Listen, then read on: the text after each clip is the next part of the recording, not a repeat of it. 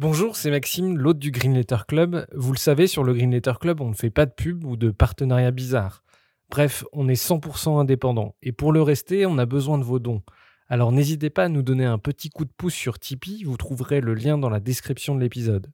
Et pour se financer, on organise aussi des fresques du climat ou de la biodiversité et des conférences sur les questions climatiques. Si ça vous intéresse, n'hésitez pas à nous écrire. Un grand merci du fond du cœur et bonne écoute. Bienvenue dans le Green Letter Club, la chaîne qui décortique les grands sujets écologiques. Aujourd'hui, nous allons parler des conséquences géopolitiques du réchauffement climatique, fonte de la banquise, épuisement des ressources ou migration climatique. Les modifications géophysiques bouleversent les équilibres stratégiques et militaires. D'où cette question, le réchauffement de la planète va-t-il engendrer des guerres du climat? Pour y répondre, nous recevons Jean-Michel Valentin, docteur en études stratégiques, chercheur à la Red Team Analysis Society et auteur de Géopolitique d'une planète déréglée. Jean-Michel Valentin, bonjour. Bonjour. Euh, un grand merci de venir dans le Green Letter Club. Avant de commencer, euh, vous êtes docteur en études stratégiques, vous travaillez comme analyste à la Red Team Analysis Society et vous êtes l'auteur notamment de Géopolitique d'une planète déréglée et de l'aigle, le dragon et la crise planétaire. Est-ce que vous pouvez nous expliquer euh, ce qu'est la Red Team Analysis Society, ce que vous y faites et comment vous en êtes venu à travailler sur les questions de défense liées au changement climatique? Bien, en fait, c'est en commençant à travailler sur le lien entre les questions de défense, de sécurité et de changement climatique que euh, j'ai rejoint donc ce think tank, c'est-à-dire ce, ce, centre de euh, recherche, de réflexion et de conseil qu'est la Red Team Analysis, où je, je, je, collabore euh, notamment à la, à la rubrique euh, changement climatique et sécurité. Et en fait, euh, moi, je suis venu euh, aux questions euh, liées au changement climatique et aux enjeux écologiques planétaires, justement par le fait de mes recherches sur les militaires aux États-Unis. Et en fait, j'ai commencé à travailler sur ce sujet euh, dès la sortie de ma thèse, quand en 2003, j'ai vu que le Pentagone faisait sortir, fuiter, sachant qu'aux États-Unis, c'est un mode de communication d'une grande banalité, un rapport sur les effets d'un changement climatique abrupt sur la sécurité nationale américaine. Et euh, ça a vraiment attiré mon attention parce que euh, ce, ce, ce, rapport est sorti en octobre 2003, dans un contexte vraiment très particulier, puisque à ce moment-là, l'armée américaine occupait l'Irak dans le contexte d'une guerre qui sentait quand même très fort le pétrole, alors que euh, à la Maison Blanche, euh, le président Bush et son vice-président euh, Richard Cheney euh, étaient ouvertement climato-sceptiques. Et à ce moment-là, on voyait le Pentagone qui sortait ce rapport. Je me suis dit, ça, c'est, il y a quelque chose de très curieux. Euh, le Pentagone est en train de dire quelque chose d'important. Il faut suivre ça. Et en fait, je suis l'évolution euh, du débat stratégique américain, mais aussi désormais dans d'autres pays, en Russie, en Chine notamment, et la façon dont le débat politique et stratégique s'approprie des enjeux du changement climatique et de l'écologie sous l'angle, en général, de la sécurité nationale. Alors c'est une question que je voulais vous poser à la fin, mais maintenant que vous l'abordez, euh, à quel point les élites euh, militaires stratégiques euh, s'occupent du changement climatique et à quel point ça va changer et leur doctrine et leurs équipements? Moi, je ne travaille pas sur les élites militaires en général. J'ai une bonne connaissance et une bonne recherche de ce qui se passe dans un, deux, trois pays, pas, pas plus, sachant que c'est déjà presque trop.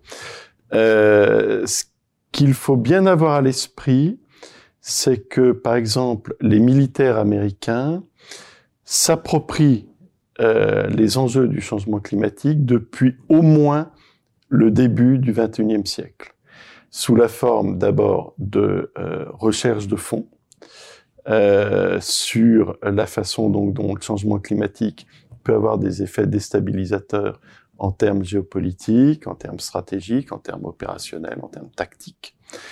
Euh, et cette, euh, recherche qui d'abord était relativement théorique entre le début des années 2000 et 2005, a pris une dimension existentielle à partir de euh, septembre 2005, quand euh, l'ouragan Katrina a euh, déclenché l'inondation de la Nouvelle-Orléans. Et pendant quelques jours, alors que euh, la, la, ville était transformée en archipel, littéralement, euh, les dégâts sur les infrastructures de transport étaient tels que euh, les services d'urgence fédéraux et l'armée américaine ont été incapables de rejoindre la ville et euh, presque en désespoir de cause, la Maison Blanche a mobilisé le groupe mercenaire Blackwater pour faire une première projection de force sur euh, sur euh, euh, la Nouvelle-Orléans. L'armée américaine a été traumatisée par son incapacité à venir aider la population d'une grande ville américaine au moment d'une catastrophe climatique. J'ai cru lire dans des rapports de la CIA qu'ils imaginaient un monde très chaotique par exemple, euh, qui, qui, ils envisageaient de se retirer beaucoup d'Amérique du Sud. Euh, à quoi ressemble le monde qu'imaginent les militaires américains aujourd'hui? Alors d'abord, votre remarque est extrêmement intéressante. Euh, vous, vous, nous parlons des militaires américains et vous parlez de la CIA. La CIA, c'est les espions. Euh, c'est pas l'armée. Euh, mais ce que vous ce que ce que vous dites là montre en effet à quel point toute la communauté de défense et de sécurité nationale américaine, donc les militaires, les espions, euh, la police, euh, le Homeland Security, toutes les forces dédiées à la sécurité nationale et à la défense travaillent sur la question du changement climatique. Quand euh, euh vous poser cette question de savoir comment les militaires américains et les espions américains imaginent euh, le monde du changement climatique, ils n'essayent pas de l'imaginer, ils essayent de le projeter. C'est-à-dire qu'ils croisent des scénarios avec des acteurs, des facteurs, des variables pour avoir une vision à court, moyen et long terme aussi cohérente que possible pour savoir effectivement où vont se combiner les tensions sociales, économiques, politiques, avec les effets du changement climatique. Les effets du changement climatique qui vont prendre la forme donc de tensions sur l'eau, de tensions euh, en termes de euh, dévastation des infrastructures, etc. Et euh, se demande comment euh, ces déstabilisations vont avoir des effets à la fois en termes de conflit, mais aussi, euh, il se demande aussi comment euh, ça peut aussi déclencher de nouvelles formes de coopération interarmée. Euh, par exemple, depuis une dizaine d'années, la flotte américaine basée en mer de Chine du Sud est à la fois un facteur de tension avec la Chine, mais aussi un facteur de coopération dans les aides d'urgence quand il y a des euh, super ouragans qui vont ravager les Philippines ou le Vietnam ou d'autres littoraux. Alors, dans La Terre inhabitable, David Wallace Wells nous dit que avec une Terre à 4 de, à plus 4 degrés, c'est-à-dire un scénario possible, voire probable, euh, à la fin de ce siècle, euh, il y aurait deux fois plus de conflits qu'aujourd'hui. Est-ce que ce chiffre vous paraît crédible et pourquoi le réchauffement climatique augmente-t-il le risque de guerre Le changement climatique ne déclenche pas de guerre. Hein. Euh, rappelons euh, la formule fulgurante de Clausewitz, la guerre est la continuation de la politique par d'autres moyens. Hein. Euh, en revanche, le changement climatique peut avoir des effets extrêmement stressants sur des sociétés entières euh, qui peuvent induire des conflits, notamment en termes de déplacement, ou en termes d'accès à des ressources vitales comme euh, notamment comme l'eau. D'accord? Et il y a énormément de travaux de prospective sur la question justement du rapport à l'eau.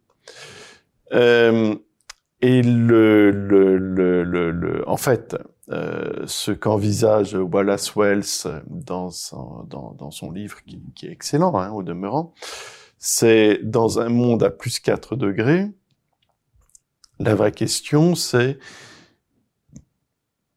quelle forme auront les organisations politiques et sociales à ce moment-là? Et ce qu'il envisage en réalité, c'est une espèce de scénario à la Mad Max, où les États se sont effondrés de partout, et euh, où justement il y a des, euh, des, conflits entre des morceaux de population pour euh, accéder aux, ressources restantes. Maintenant, ce qu'il faut bien avoir à l'esprit, c'est que des travaux comme ceux de Wallace Wells ou euh, des travaux comme ceux de Michael Clare, justement, sur euh, la façon dont le Pentagone envisage l'avenir climatique, ce sont aussi des travaux qui visent à dire, attention, il y a là un avenir qui se dessine, qu'il nous faut absolument prévenir, qu'il nous faut absolument éviter. D'accord? Euh, Et tout ce travail de prospective sur euh, les conséquences géopolitiques, stratégiques et militaires du changement climatique, euh, ce sont des travaux euh, qui visent aussi à participer à l'effort général de changement de trajectoire. D'accord? Parce que toutes les personnes qui sont conscientes des enjeux qui arrivent disent ça serait quand même mieux d'éviter cette trajectoire-là. Un des exemples, en tout cas, il y a beaucoup de chercheurs qui, qui affirment que euh, la guerre en Syrie a éclaté en partie à cause de facteurs écologiques. Est-ce que vous partagez cet avis? Moi, j'évite de dire que euh, c'est tel ou tel facteur qui a déclenché la guerre de Syrie. Euh, en revanche, ce qui est intéressant, c'est de regarder la combinaison des facteurs. Alors effectivement, euh, en 2011, la société syrienne était une société sous très haute tension, parce que entre 2006 et 2011, le pays a subi une sécheresse absolument historique euh, qui a euh, largement détruit le tissu agricole euh, syrien, qui a déclenché un exode rural absolument massif et qui a fait arriver des populations énormes dans des villes qui n'étaient absolument pas prêtes à les accueillir, avec comme réponse à ces problèmes sociaux une action essentiellement répressive. Donc, on avait une société syrienne sous haute tension en 2011. Maintenant, euh, ça ne me paraît pas suffisant euh, parce que même s'il y a une, une, sécheresse absolument historique, ce qui est quand même très curieux, c'est qu'un pays du Moyen-Orient, donc dans une zone qui est quand même semi-aride, qui a une connaissance, une expérience historique de la chaleur et de la sécheresse, il n'y a pas eu de capacité de résilience du, tissu agricole. Ce qui m'a amené à regarder ce qui s'était passé avant 2006 dans les campagnes syriennes. Et là où les choses deviennent tout à fait euh, euh complexes, c'est qu'à partir de la fin des années 90, le régime de Bachar el-Assad a euh, poussé les, euh, euh, agriculteurs syriens a euh, développé la culture du coton pour l'exportation sur les marchés internationaux. Or, le coton est une culture qui nécessite beaucoup d'eau. Et en fait, entre la fin des années 90 et 2006, la consommation d'eau par l'agriculture syrienne a été multipliée par deux. En d'autres termes, quand la sécheresse est arrivée en 2006, il n'y avait quasiment plus d'eau. D'où la très faible capacité de résilience des campagnes syriennes et les énormes tensions sociales euh, que ça a déclenchées. Et celles-ci se sont combinées à d'autres facteurs à partir de 2011. Ajoutons à ça l'explosion des prix des céréales. Tout à euh, fait. Qui est la base de l'alimentation, euh, surtout le pourtour méditerranéen. Tout à fait. Vous avez tout à fait raison. entre 2006 et 2011, et en particulier entre 2008 et 2011, une série euh, d'événements euh, climatiques extrêmes, que ce soit la super sécheresse euh, en Ukraine et en Russie en 2010, euh, des inondations euh, massives dans le Midwest, des sécheresses en Australie. donc sur toutes les grandes zones de production internationale de céréales, ont entraîné une baisse assez sensible de la quantité de blé accessible euh, sur, les marchés internationaux, ce qui a entraîné une spéculation et une hausse assez nette des prix. Or, euh, dans le Maghreb, le Mashrek et le Moyen-Orient, le pain, donc à base de blé, euh, est la base alimentaire de 70% de la population. Et quand les prix du pain se sont mis à euh, augmenter rapidement, euh, de la Tunisie euh, jusqu'à la Syrie en passant par l'Égypte, eh bien ça a effectivement accru les tensions sociales et politiques dans ces pays, qui se sont combinées à d'autres revendications euh, qui ont donné euh, les printemps arabes. Alors, contrairement aux époques précédentes où on voyait des nations s'affronter en bataille rangée, aujourd'hui on a l'impression que les guerres émergent là où les États sont faibles. Euh, Est-ce que vous partagez cette analyse? Est-ce qu'il y a un lien entre l'affaiblissement des États et des facteurs climatiques? On voit notamment, si on regarde la carte des fail states, on voit tout le Sahel avec des, des, États proches de l'effondrement. Alors, euh, là aussi, effectivement, c'est bien de rappeler euh, la fonction d'un État. Euh, si on reprend la définition de Max Weber, l'État, c'est le monopole légitime de la violence. Donc, quand des États sont affaiblis, eh bien, leur monopole de la violence s'affaiblit aussi. Euh, les États du Sahel que vous, que vous citez euh, ne sont pas affaiblis que par le changement climatique ou les effets du changement climatique. Hein. Il, y a des, il y a des questions historiques et structurelles euh, anciennes.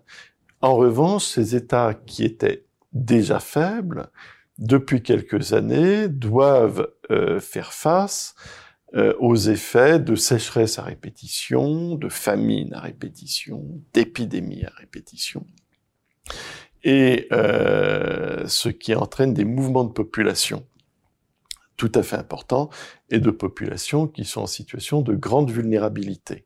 Donc là aussi, euh, je pense qu'il vaut mieux rappeler que le changement climatique met sous tension euh, l'ensemble euh, des, sociétés et frappe notamment les, points de vulnérabilité.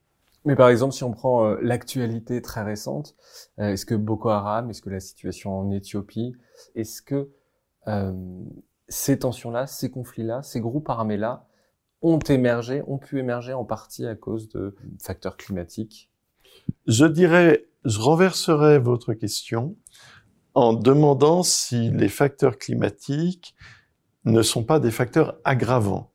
Par exemple, euh, euh l'activité euh, de Boko Haram, si on en regarde la géographie, eh bien, elle se fait beaucoup autour des zones où on va trouver de l'eau. D'accord? Et en fait... Euh, juste pour rappeler, dans le nord du Nigeria, autour du lac Tchad. Autour du lac Tchad, sachant que le lac Tchad se réduit euh, de, de, de, façon très rapide. Il se réduit de façon très rapide, là aussi parce qu'il y a une baisse des précipitations et qu'il y a une surexploitation de la ressource en eau. D'accord? J'insiste vraiment sur cette question de la combinaison des facteurs. Sinon, on est dans des déterminismes qui sont trop simplificateurs. Euh, un exemple très intéressant, et moi que j'ai appris dans votre livre, c'est que vous dites justement que euh, la piraterie dans le golfe d'Aden, c'est à la croisée des chemins entre une guerre liée à euh, des facteurs structurels, mais aussi la globalisation et des facteurs écologiques. Est-ce que vous pouvez rappeler euh, ou euh, expliquer euh, comment ce conflit de la piraterie dans le golfe d'Aden est, apparu alors déjà, la piraterie dans le golfe d'Aden, c'est un phénomène historique hein, qui est documenté depuis l'époque romaine. C'est pas neuf, c'est pas original. Mais le phénomène du développement de la piraterie somalienne au début des années 2000 est très particulier, puisque la Somalie est un, pays et un État euh, en état de, complète implosion euh, au début des années 2000, après euh, plus de 20 ans de guerre civile, de guerre civile combinée à des sécheresses de plus en plus importantes, à des famines de plus en plus importantes, donc un pays qui est vraiment en état de délitement avancé. Et l'arrière-pays, l'arrière-pays est donc ravagé par la guerre, les bandes armées, la famine, la sécheresse, tandis que sur la bande littorale vivent des communautés de pêcheurs. Mais l'État somalien s'étant complètement effondré, eh bien, euh, il n'est plus en mesure de faire appliquer sa souveraineté dans sa zone maritime exclusive. Et à partir de la fin des années 90, la, la, la zone maritime exclusive somalienne s'est mise à être littéralement pillée par des grandes flottes de chalutiers euh, industriels. De tous les pays du monde. De tous les pays du monde. Hein. Alors là, ça, tout le monde s'est servi. Hein. Et euh, les, la, la, ressource dont dépendaient les communautés de pêcheurs euh, mis, de pêcheurs somaliens, s'est mise à se réduire de façon drastique. Les pêcheurs somaliens, euh, bah, littéralement, ont pris les armes en décrétant que ils n'allaient pas disparaître, ils n'allaient pas mourir, et se sont mis à prendre d'assaut des chalutiers, puis tous les navires qui passaient, euh, et ont organisé des prises d'otages. Ces prises d'otages leur ont permis de euh, d'amasser un capital de plus en plus important, avec lequel ils ont acheté des moteurs, des armes plus sophistiquées, leur permettant d'étendre leur euh, champ d'action. En même temps, euh, ça a fait grimper très rapidement les primes d'assurance et de réassurance des euh, compagnies maritimes qui utilisent le golfe d'Aden, qui est une des principales artères de la globalisation, puisque la globalisation, c'est avant tout la maritimisation du commerce. 80% du commerce mondial est maritime. Donc, les pirates somaliens euh, intervenant dans le golfe d'Aden se sont mis à avoir un effet très perturbateur sur les grands flux maritimes. Et il a fallu la création d'une task force militaire internationale avec des navires américains, japonais, européens, chinois, des navires de guerre euh, euh, russes, euh, plus les compagnies maritimes se mettant à embaucher des mercenaires pour faire reculer euh, la piraterie somalienne qui elle-même exprimait les contradictions socio-environnementales les plus vives du début du XXIe siècle. Et évidemment, ce genre de micro-études de cas euh, amène aussi à se demander ce qui peut se passer si ces tensions socio-environnementales se globalisaient.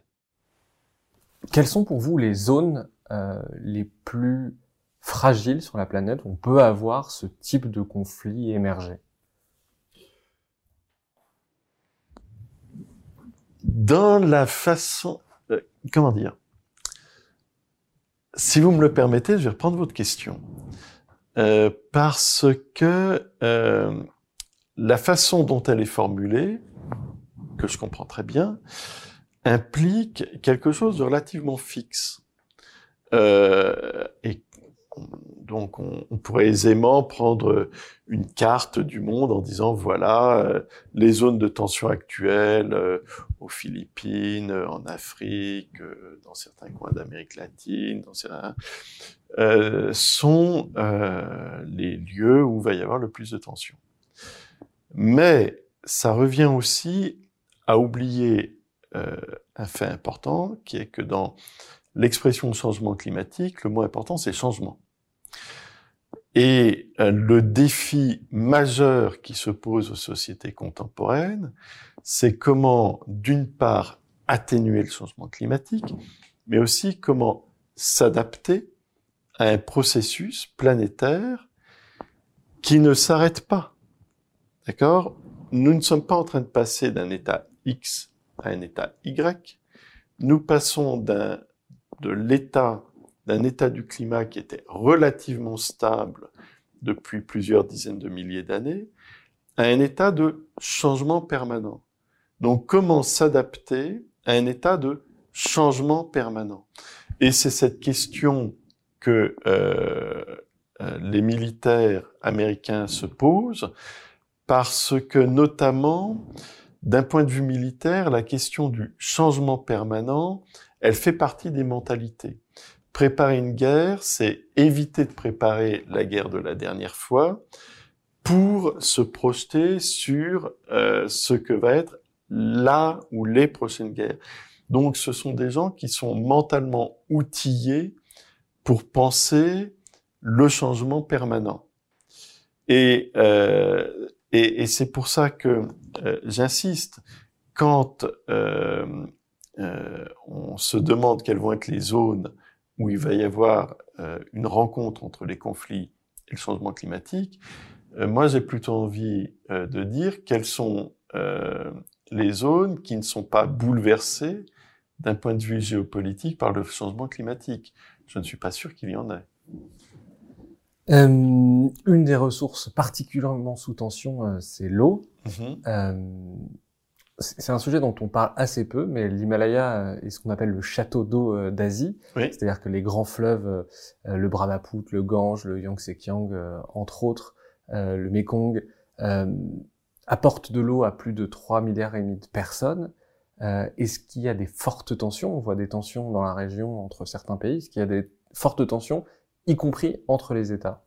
Alors, vous avez tout à fait raison. Euh, il y a des tensions tout à fait importantes, puisque effectivement, euh, le, le, les zones glacées et enneigées de l'Himalaya fondent et fondent de plus en plus vite, alors que les besoins en eau euh, de, des, des, pays d'Asie, la Chine, l'Inde, le Pakistan, mais aussi le Vietnam, explose. Et ces besoins explosent du fait des besoins des populations, mais aussi des besoins de développement agricole et industriel. Euh, et cette, euh, ces, ces, besoins en eau et ces tensions géopolitiques se traduisent par une espèce de course au barrage euh, qui sont construits par euh, ces différents pays euh, dans l'Himalaya avec des conflits et des négociations permanents entre euh, la Chine, l'Inde et le Pakistan, avec des points de tension qui bougent, qui se multiplient.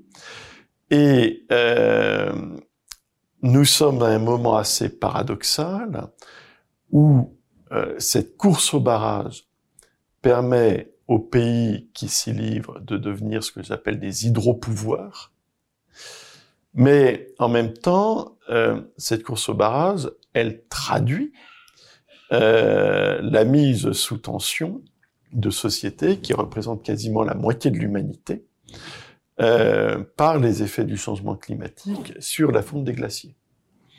Donc on est vraiment à un moment très particulier euh, où ce, cette question du rapport à l'eau et aux effets du changement climatique sur les glaciers, on va voir si elle se traduit plus en termes compétitifs, voire conflictuels, ou si elle aboutit à de nouvelles formes de coopération, des coopérations sous tension, mais des coopérations néanmoins. Entre l'Inde, le Pakistan notamment, c'est qu'il y a trois guerres depuis euh, la partition de, de, de l'Empire britannique. Euh, Est-ce que là, il y a un vrai risque de guerre entre l'Inde et le Pakistan, ou même entre l'Inde et la Chine? Il y a eu aussi des guerres entre l'Inde et la Alors, Chine. Alors, il y a des tensions euh, évidemment permanentes. Maintenant, il faut aussi euh, se souvenir que ces trois pays que vous évoquez, et notamment l'Inde et le Pakistan, sont aussi devenus des puissances nucléaires militaires. Et que donc les logiques de la dissuasion nucléaire s'exercent entre eux. Et euh, aussi inquiétant que cela puisse paraître, euh, l'intérêt de la dissuasion nucléaire, c'est qu'elle bloque aussi la montée aux extrêmes des conflits. Parce que tout le monde, tous les responsables savent que quand on possède l'arme nucléaire et que l'adversaire la possède aussi, on ne peut pas se permettre de perdre le contrôle du niveau d'intensité des conflits. Donc, euh, il y a des conflits, mais il y a aussi de nouvelles formes de régulation qui s'installent dans un monde qui est lui-même géophysiquement de moins en moins stable. Donc, j'ai envie de dire que là, ces situations euh, sont engagées sur une espèce de ligne de crête. Et il n'y a pas vraiment de raison de dire que les choses vont basculer vers le pire ou non.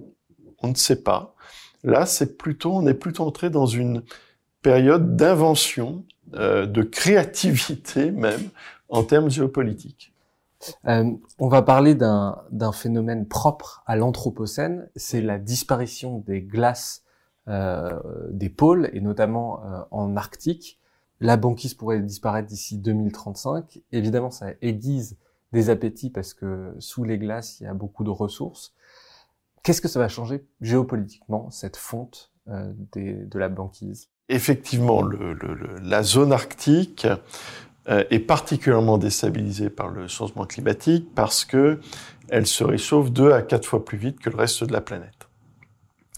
Euh, il en découle, comme vous l'évoquiez, une fonte rapide euh, de la banquise pendant la période estivale. Euh, sachant que la période de fonte est de plus en, commence de plus en plus tôt et se termine de plus en plus tard. Et euh, cette fonte de la banquise arctique, elle a déjà des effets géopolitiques majeurs dans la mesure où elle a permis à la Russie d'ouvrir une nouvelle voie maritime qui va du détroit de Bering jusqu'à la Norvège et qui est utilisable et de plus en plus utilisée euh, pendant la période estivale. Ça, ça, cette nouvelle voie maritime s'appelle la route du Nord, la route maritime du Nord. Et euh, cette route maritime du Nord, elle est de plus en plus utilisée par euh, notamment des convois euh, de euh, navires chinois qui gagnent plusieurs jours de navigation, de une semaine à dix jours, voire plus, entre les ports de départ et l'arrivée en Europe du Nord, au lieu de passer par le détroit de Malacca, Suez ou, ou d'autres itinéraires.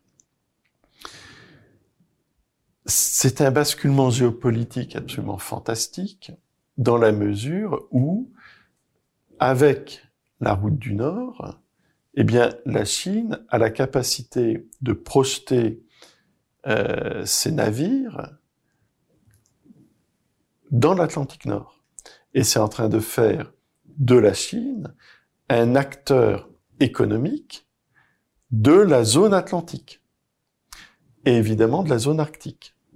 Comme depuis, en plus, 2013, la Chine a lancé cet immense programme dit de la nouvelle route de la soie, eh bien, cette nouvelle route de la soie, c'est-à-dire un ensemble d'infrastructures, de transport euh, et de commerce qui euh, est à la fois terrestre et maritime, eh bien, Pékin a fait de la route du Nord un segment qui est désormais surnommé la route polaire de la soie. Mais en fait, ce passage des navires chinois et de l'influence chinoise par la route du Nord permet aussi aux entreprises chinoises et à l'État chinois de multiplier les accords bilatéraux entre la Chine et les différents pays de la zone arctique, c'est-à-dire la Suède, la Norvège, la Finlande, la Russie, euh, l'Islande. absolument, au point que euh, désormais, euh, des navires, on trouve des navires de commerce chinois qui vont jusqu'en Islande, et que des euh, entreprises minières chinoises montent des joint ventures avec des entreprises britanniques pour aller exploiter des mines au Groenland. on a parlé de la route commerciale, il y a aussi énormément de ressources dans le sous-sol arctique. On dit qu'il y a, je crois, 30% des ressources de gaz non encore euh, découvertes qui seraient en Arctique, euh, un peu moins de, pétrole. La Chine, la Russie euh, lorgnent très avec beaucoup de gourmandise sur ces sur ces ressources. Quelle est la réalité géopolitique de la conquête aux ressources en Arctique? Ben, La course aux ressources en Arctique, elle elle est déjà plus qu'engagée, elle est extrêmement active. Comme la zone se réchauffe, attention, quand on dit euh, la zone arctique se réchauffe, ça ne veut pas dire qu'elle devient confortable, euh, et que pas du tout. Hein. C'est juste une zone extrême, un peu moins extrême. Mais euh, ce, cette évolution permet un accès, notamment aux ressources euh, pétrolières et gazières, et il est estimé que euh, la zone arctique contient encore 10% du pétrole euh, non découvert et 20% du gaz non exploité. Et depuis une petite dizaine d'années, on assiste à une multiplication des entreprises d'extraction de, de, notamment du gaz, avec l'énorme complexe Yamal LNG, cette énorme usine de euh, gaz naturel liquéfié, euh, exporte euh, sa production largement vers l'Asie. pour se faire une flotte de méthaniers arctiques, chose qui n'existait absolument pas il y a à peine dix ans, est en cours de construction. Les premiers méthaniers arctiques sont déjà actifs. la quasi-totalité de la production de Yamal LNG est déjà prévendue sur 30 ans essentiellement à des pays asiatiques, et d'autres euh, d'autres entreprises du même genre sont en cours de développement. Par ailleurs, les premières plateformes pétrolières offshore arctiques sont déjà actives depuis quelques années et se multiplient. Elles sont russes, elles sont chinoises, euh, elles sont le résultat de différentes euh, joint ventures diverses et variées. Et en fait, toute l'Asie est en train de converger vers la zone arctique. D'accord? Parce que nous parlons beaucoup de la Chine, le Japon s'y intéresse, l'Inde s'y intéresse. Euh, donc, il y a, un tropisme asiatique vers l'Arctique. Par ailleurs, le, le, le, la Chine a passé d'énormes contrats gaziers avec la Russie pour euh, commencer sa transition énergétique pour tenter de sortir du charbon et de passer au gaz. Avec notamment euh, la construction de gazoducs D'immenses gazoducs, euh, effectivement, en Sibérie. Mais euh, la Chine euh, a peu de gaz, d'accord? D'où la nécessité d'en acheter à la Russie. Les grands gisements terrestres, les grands gisements gaziers sibériens terrestres russes euh, ont quand même passé leur pic d'exploitation, d'où la nécessité, entre guillemets, d'aller exploiter ceux de l'Arctique.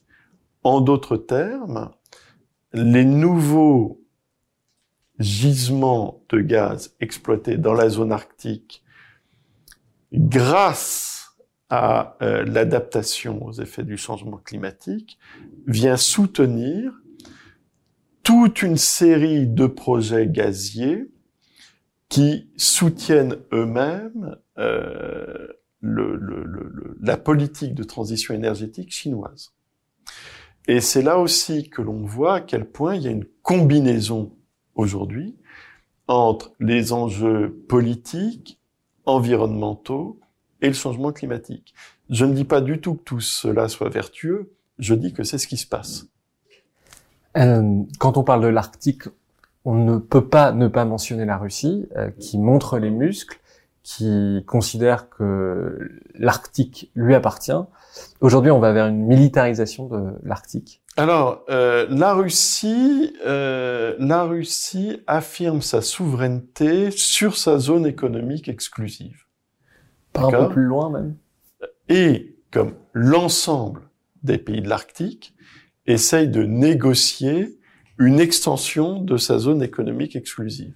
Mais j'insiste, l'ensemble des pays arctiques euh, se livrent à cette démarche.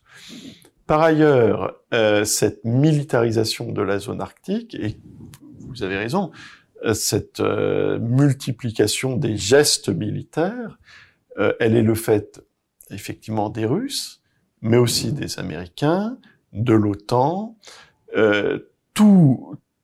tous les gouvernements ayant des forces armées dans la zone arctique sont en train de rappeler leur présence.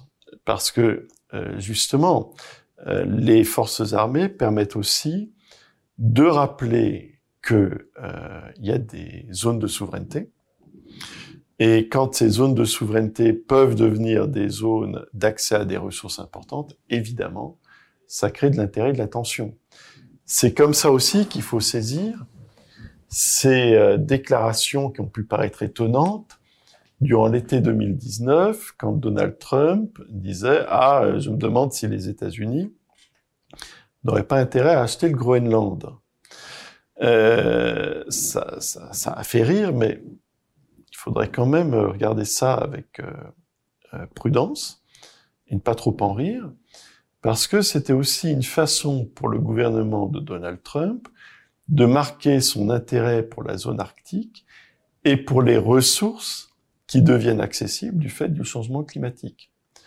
Et on peut d'ailleurs remarquer que quand Mike Pompeo, le euh, ministre des Affaires étrangères de l'administration Trump, a participé euh, au sommet de l'Arctique euh, en mars, non, en mai 2019,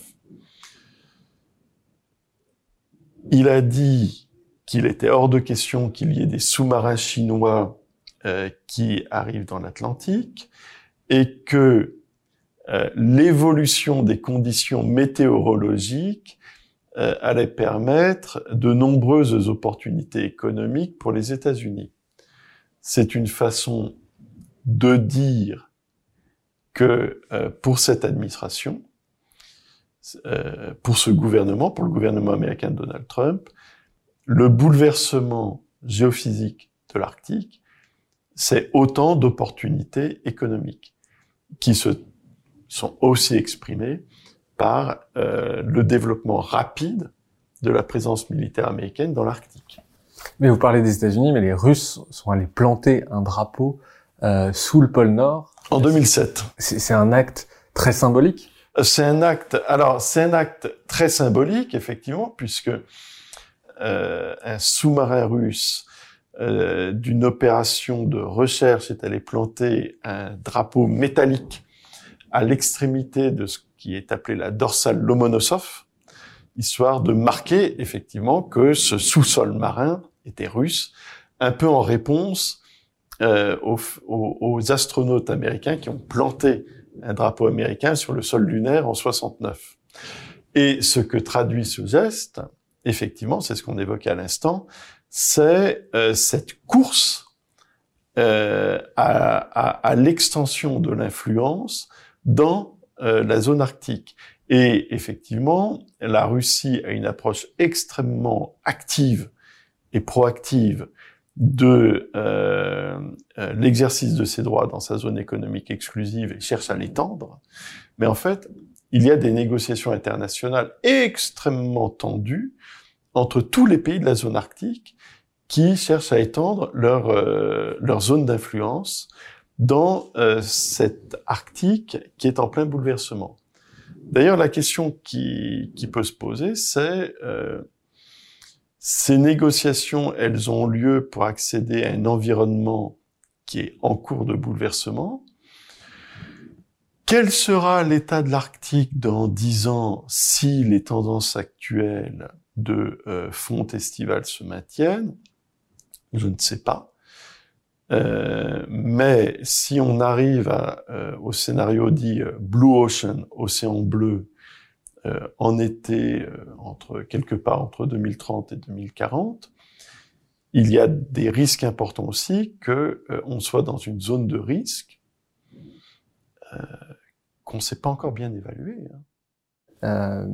Dans l'histoire, on a vu souvent que les guerres avaient lieu pour l'accaparement de ressources, euh, l'or, le sucre, le pétrole, évidemment. Est-ce que, avec les deux empires que sont d'un côté les États-Unis et de l'autre côté la Chine, qui ont des besoins croissants de ressources, vous appelez, je crois, la Chine l'empire du besoin, est-ce qu'on risque d'avoir des tensions très fortes sur certaines ressources vitales pour le développement économique de ces empires? Alors, euh, les tensions, euh, les tensions entre les États-Unis et la Chine, euh, elles sont déjà là. Euh, elles sont déjà là.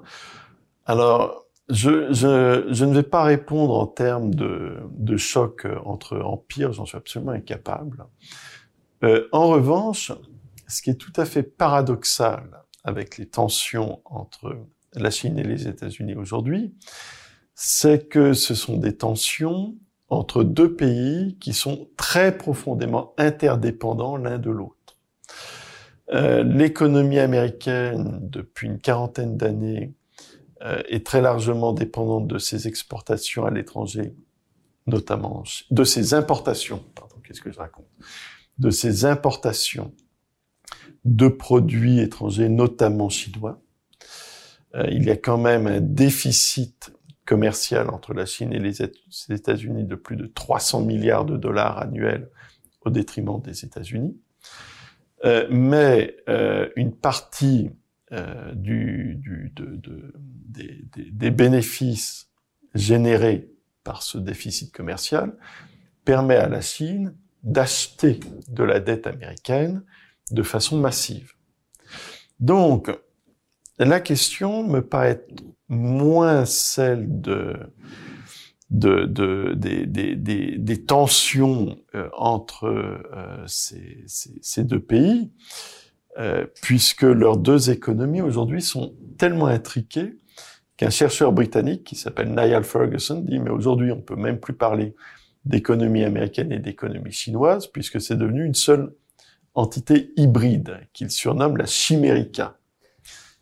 Mais alors, ma question justement n'était pas sur le conflit entre la Chine et les États-Unis, euh, potentiel commercial euh, ou militaire, mais plus sur justement la prédation, le besoin de ressources, et notamment de la Chine. Est-ce que ça risque pas de déstabiliser des pays qui sont faibles euh, en Afrique, des pays qui sont riches en ressources minérales, en terres rares en... Euh, est-ce que, est-ce que la, la prédation chinoise, euh, faite aussi de nos consommations euh, respectives en tant qu'occidentales, ne risque pas de déstabiliser un certain nombre de pays Il me semble que pour comprendre euh, la géopolitique chinoise, il faut toujours avoir à l'esprit que c'est un pays d'un milliard quatre cents millions de personnes. Euh, un milliard quatre cents millions de personnes dont le niveau de vie augmente rapidement, euh, dont euh, les modes de vie évoluent très très vite, euh, sachant qu'aujourd'hui, plus de la moitié de la population chinoise vit en ville. Et euh, effectivement, ça implique des besoins énormes. Euh, et euh, un calcul a été fait qui met en évidence que le rythme de construction des villes chinoises depuis 2010 a induit de tels besoins en béton et donc en sable que euh, la consommation de sable par la Chine entre 2013 et 2018 a été supérieure à la consommation de sable par les États-Unis pendant tout le XXe siècle. Ça nous donne une idée du niveau de transformation et de développement connu par ce pays d'un milliard quatre cents millions. Euh, donc effectivement, ils font venir des ressources et de l'énergie du monde entier. Euh, ce qui a déjà euh, des effets de mise sous tension. vous évoquez l'Afrique, mais aussi l'Amérique latine. L'Amérique latine, les pays d'Amérique latine ont, ont déjà en très grande majorité adhéré à la nouvelle route de la soie chinoise. Et en fait, un enjeu majeur va être de voir comment conserver un équilibre entre cette réponse aux besoins chinois et euh, le maintien euh, des écosystèmes et des sociétés euh, qui répondent à ces besoins chinois. La réponse n'a rien d'évident, hein, mais il va falloir la trouver on, le sait, il y a eu euh, des guerres sur euh, sur le pétrole, euh, mais la consommation d'énergie augmente, la production décroît. Est-ce que ça va pas se finir en eau de boudin Euh, déjà, le lien sécuritaire entre déjà euh, l'Arabie saoudite et les États-Unis remonte à 1944, quand euh, Roosevelt a, euh, quand le président Roosevelt a négocié le premier accord de euh, pétrole contre sécurité avec le roi d'Arabie saoudite. D'accord? C'est une relation ancienne et étroite. Euh, cette euh, relation ancienne et étroite, euh, aujourd'hui, elle est intriquée à toutes les tensions qui traversent le Moyen-Orient, qui est une des principales zones de production pétrolière. Maintenant, des pays comme l'Iran et l'Irak vont pouvoir produire du pétrole pendant encore assez longtemps, puisque euh, les embargos qu'ils ont subis euh, pendant longtemps leur ont, les ont amenés à moins euh, à moins solliciter leurs ressources qu'un pays comme l'Arabie saoudite ou les Émirats du Golfe. Mais ce, les, les, les, Émirats du Golfe, les Émirats arabes unis, sont aussi très conscients que la ressource pétrolière et gazière est limitée, qu'il n'y en a plus que pour que quelques dizaines d'années, et ils sont en train de développer toute une stratégie industrielle pour devenir des géants du photovoltaïque, donc euh, des énergies renouvelables, littéralement de l'après-pétrole. Et ce qui est euh, assez intéressant, me semble-t-il, c'est de voir que euh, il y a là des acteurs énergétiques majeurs qui se projettent dans la transition énergétique. Maintenant, euh, la transition énergétique, cet exemple que je prends des Émirats arabes unis, euh, il est très intéressant parce que il rappelle que la transition énergétique, ça va aussi être de la géopolitique. D'accord? Euh, L'énergie, le rapport à l'énergie, c'est toujours un rapport de tension. La question, c'est comment vont être régulées ces tensions? Mais aujourd'hui, euh, avec euh, les technologies qu'on a, on utilise encore plus de 80%, 81% de, l'énergie mondiale euh, est une énergie fossile. Ouais. Euh, je me souviens plus de la part du, de tous les renouvelables, euh, laissant de côté euh, l'hydroélectricité, mais je crois que c'est de l'ordre de 2%. Euh, est-ce que on peut vraiment croire à une substituabilité des énergies fossiles par euh, de l'éolien, euh, du solaire Est-ce que est-ce que c'est crédible, y compris dans un laps de temps très court? J'ai envie de dire qu'il faut renverser cette perspective. Si on pose la question en ces termes, on se demande est-il possible de maintenir les sociétés contemporaines avec d'autres types d'énergie? Ça ne me paraît pas complètement évident. Euh, prenons euh, le cas de euh, l'urbanisme américain.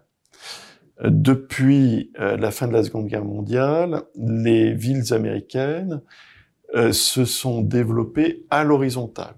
Hein, c'est la fameuse suburbia, cet étalement urbain incroyable dans un espace gigantesque qui piège littéralement la société américaine dans son rapport à la voiture.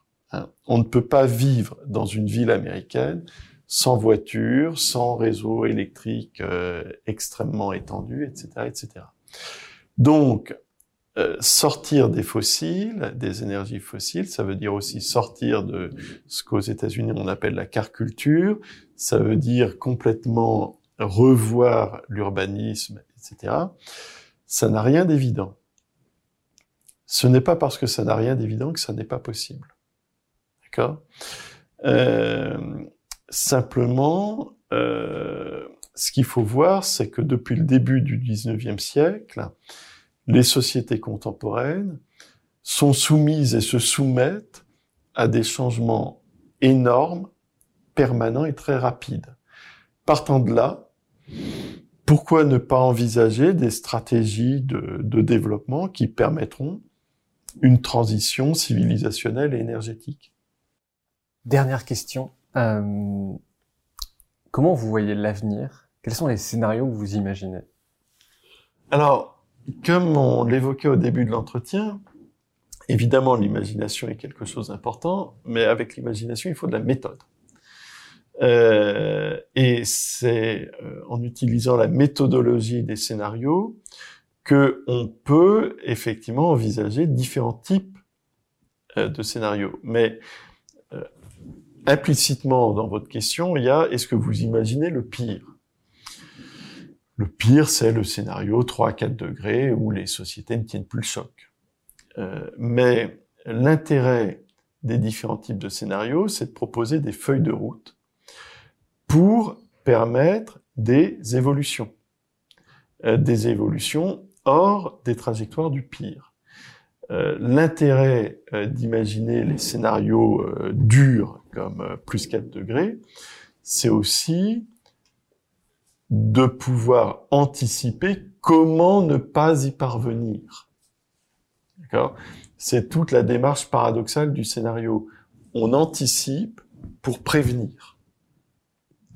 Et euh, tout ce travail qui est fait en termes d'anticipation géopolitique, il ne vise qu'à une seule chose et une seule, c'est euh, conserver les équilibres nécessaires pour que justement euh, les sociétés contemporaines traversent le 21e siècle le mieux possible ou le moins mal possible.